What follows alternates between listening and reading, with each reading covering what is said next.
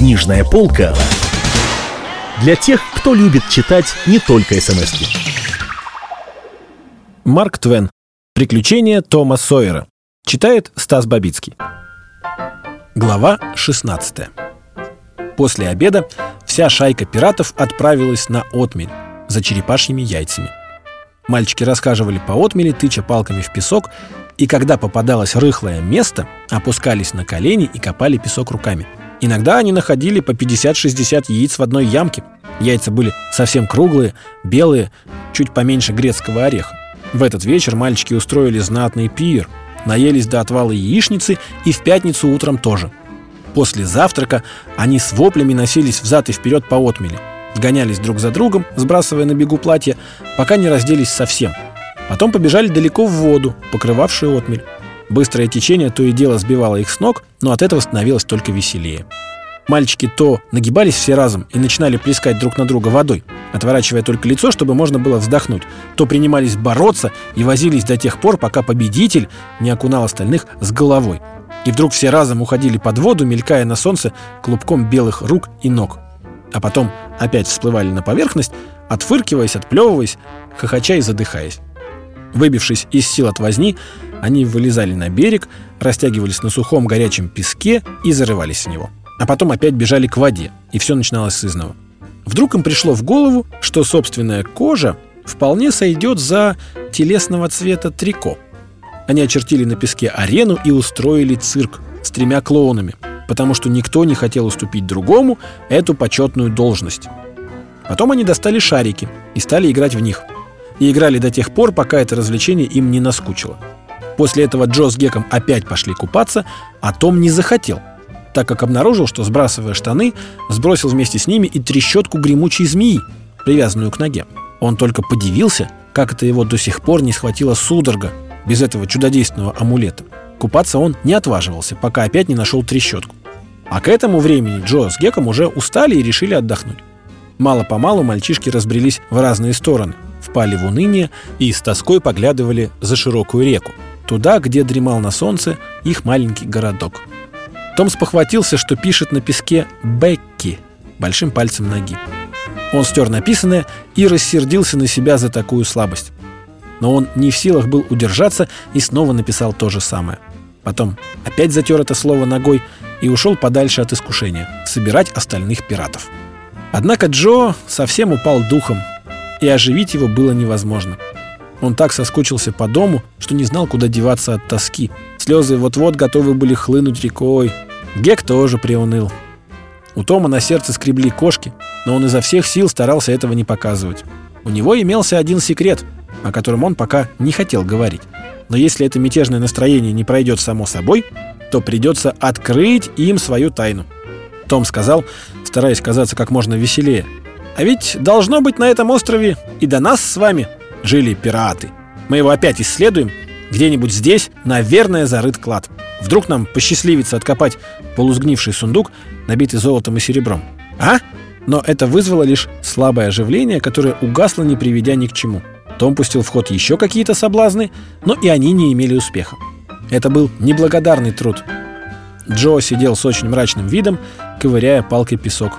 Наконец он сказал, «А не бросить ли нам все это, ребята, а? Я домой хочу». Здесь такая скукотища. Да нет, Джо, потом тебе станет веселее, сказал Том. Ну, подумай только, какая здесь рыбная ловля. Не хочу я ловить рыбу. Я хочу домой. А купание такого, ну ты же нигде больше не найдешь. На что мне купание? Неинтересно даже купаться, когда никто не запрещает. Нет, я домой хочу. Ну и проваливай, сопляк. К маме захотел, значит? Да, вот и захотел к маме. И ты бы захотел. Только у тебя ее нет. И никакой я не сопляк. Не хуже тебя. И Джо слегка засопел носом. Ладно, давай отпустим этого плаксу домой, к мамаше. Верно, Гек? Младенчик, к маме захотел. Ну и пускай его. А тебе тут нравится. Правда, Гек? Мы с тобой останемся. Гек сказал, да, но без всякого энтузиазма. Больше я с тобой не разговариваю, сказал Джо, вставая с песка. Вот и все. Он угрюмо отошел от них в сторону и стал одеваться. «Подумаешь», — сказал Том, — «очень мне надо с тобой разговаривать. Ступай домой. Пускай тебя там поднимут на смех. Нечего сказать. Хорош, пират! Ну нет, мы с Геком не такие, Плакс. Мы с тобой останемся. Правда, Гек? Пускай уходит, если ему надо. И без него обойдемся. Однако Тому было не по себе. Он забеспокоился, увидев, что Джо одевается с самым мрачным видом. Кроме того, ему было неприятно, что Гек следит за сборами Джо, храня зловещее молчание. Минуту спустя Джо, не сказав на прощение ни слова, побрел вброд к Иллинойскому берегу. У Тома заныло сердце. Он посмотрел на Гека, тот не в силах был вынести его взгляд и отвел глаза. Потом сказал, «Мне тоже хочется домой, Том. Скучно как-то здесь. А теперь будет еще хуже. Давай тоже уйдем». «Не хочу. Можете все уходить, если вам угодно. А я остаюсь». «Том, я лучше уйду». «Ступай. Кто тебя держит?» Гек начал собирать разбросанное по песку платье. Он сказал, «Том, лучше бы ты вместе с нами. Ты подумай. Мы тебя подождем на том берегу». «Ну и ждите, сколько влезет». Гек уныло поплелся прочь. А Том стоял и глядел ему вслед, чувствуя сильное искушение махнуть рукой на свою гордость и тоже уйти с друзьями. Он надеялся, что мальчики остановятся, но они медленно брели по мелкой воде.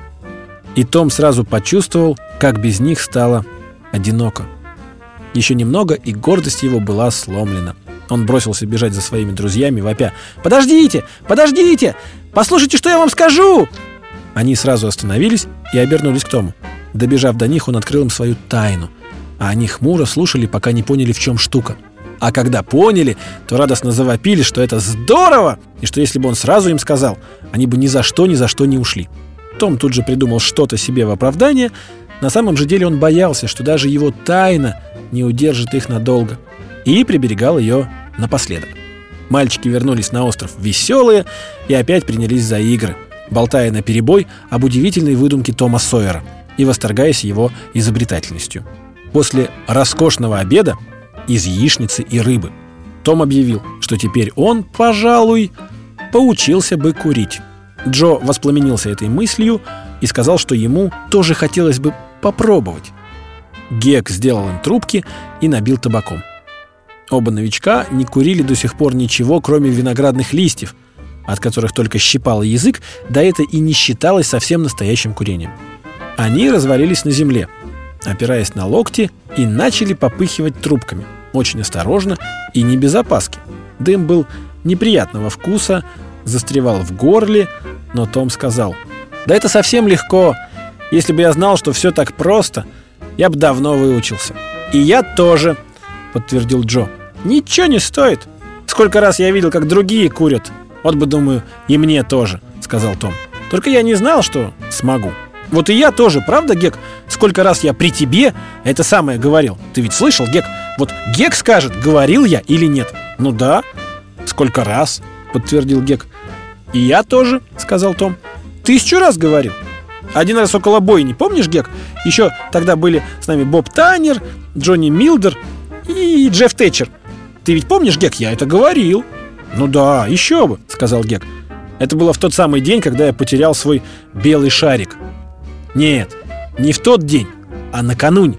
Ага, что я тебе говорил, сказал Том. Вот и Гек тоже помнит. Мне кажется, я бы мог целый день курить трубку, сказал Джо. Мне ни капельки не тошнит. И меня тоже ни капельки, сказал Том. Я бы мог курить целый день. А вот Джефф Тэтчер, наверное, не мог бы. Джефф Тэтчер. Да он от двух затяжек под стол свалится. Пускай попробует хоть один раз. Где ему? Ну, конечно. И Джонни Миллер тоже. Хотел бы я посмотреть, как он за это примется. И еще бы. Я тоже, сказал Джо. Куда твой Джонни Миллер годится? Его от одной затяжки совсем свернет. Ну да, свернет. А хотелось бы мне, чтобы ребята на нас поглядели теперь. И мне тоже. Вот что, друзья, мы никому не скажем, а как-нибудь, когда они все соберутся, я подойду к тебе и скажу, «Джо, а трубка с тобой? Что-то захотелось покурить». А ты ответишь так, ну, между прочим, будто это ровно ничего не значит. Да, старая трубка со мной, и запасная тоже есть. Только табак неважный. А я скажу, это ничего, лишь бы был покрепче. А ты достанешь обе трубки, и мы с тобой покурим, как ни в чем не бывало. То-то они удивятся. Ей-богу, вот будет здорово, а? Жалко, что сейчас они нас не видят Еще бы не жалко А когда мы скажем, что выучились курить, когда были пиратами Небось, позавидуют, что не были с нами? Конечно, позавидуют. Да еще как! И разговор продолжался. Но скоро он стал каким-то вялым и бессвязным. Паузы удлинились Курильщики стали сплевывать что-то уж очень часто. За щеками у них образовались как будто фонтаны. Под языком было сущее наводнение, только успевая откачивать. Заливало даже и в горло, несмотря на все старания, и все время подкатывала тошнота. Оба мальчика побледнели, и вид у них был самый жалкий. Трубка выпала из ослабевших пальцев Джо Гарпера. То же самое случилось и с Томом. Оба фонтана работали вовсю, так что насосы едва поспевали откачивать. Джо сказал слабым голосом. «Я потерял ножик. Пойти, что ли, поискать?» Том, заикаясь, едва выговорил дрожащими губами. «Я тебе помогу. Ты ступай вон в ту сторону, а я поищу около ручья». «Нет, ты с нами не ходи, Гекфин. Мы и без тебя найдем». Гек опять уселся и поджидал их около часа. Потом соскучился и пошел разыскивать своих друзей. Он нашел их в чаще леса, очень далеко друг от друга. И тот, и другой крепко спали и были очень бледны. Однако Гек догадался почему-то, что если с ними и случилась какая-нибудь неприятность, то теперь уже все прошло. За ужином в тот вечер мальчики были очень неразговорчивы. Они совсем присмирели, и когда Гек набил себе после ужина трубочку и собирался набить для них, они сказали, что не надо. Они как-то неважно себя чувствуют, должно быть, съели за обедом что-нибудь лишнее. Книжная полка для тех, кто любит читать не только смс -ки.